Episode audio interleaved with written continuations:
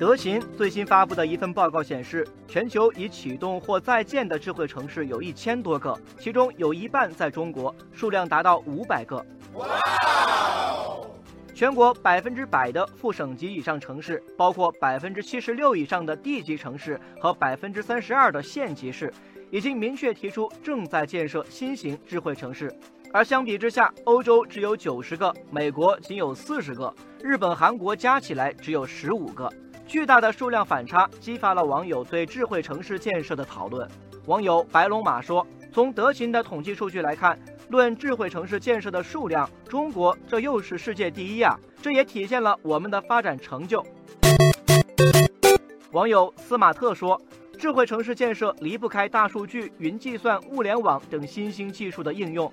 这些年，中国在这些方面进展神速，发展智慧城市拥有得天独厚的优势。”网友神算子说：“智慧城市正深刻改变老百姓的生活，例如电子政务广泛应用。”很多城市的老百姓办理证件、开办企业只需跑一次。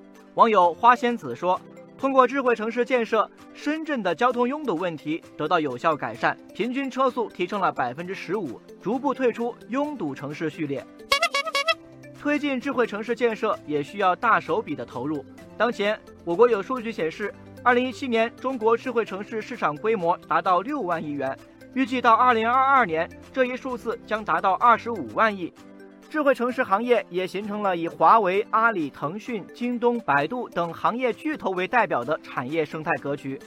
网友十八罗汉说：“智慧城市建设在各地遍地开花，资金投入自然也就水涨船高。”网友加菲猫说：“既要建大数据服务中心，让城市拥有一个聪明的大脑，又要推进基础设施的智慧化，建设城市的神经末梢，每一个小进步都需要大笔的资金投入。”当然，乐观数据的背后，部分地方智慧城市的建设也存在一些隐忧。例如，一些智慧城市应用老百姓知晓度不高，获得感还不强，有些应用可能成为形象工程、面子工程。另外，智慧城市建设中数据孤岛现象仍然存在，重复建设的问题也需要注意。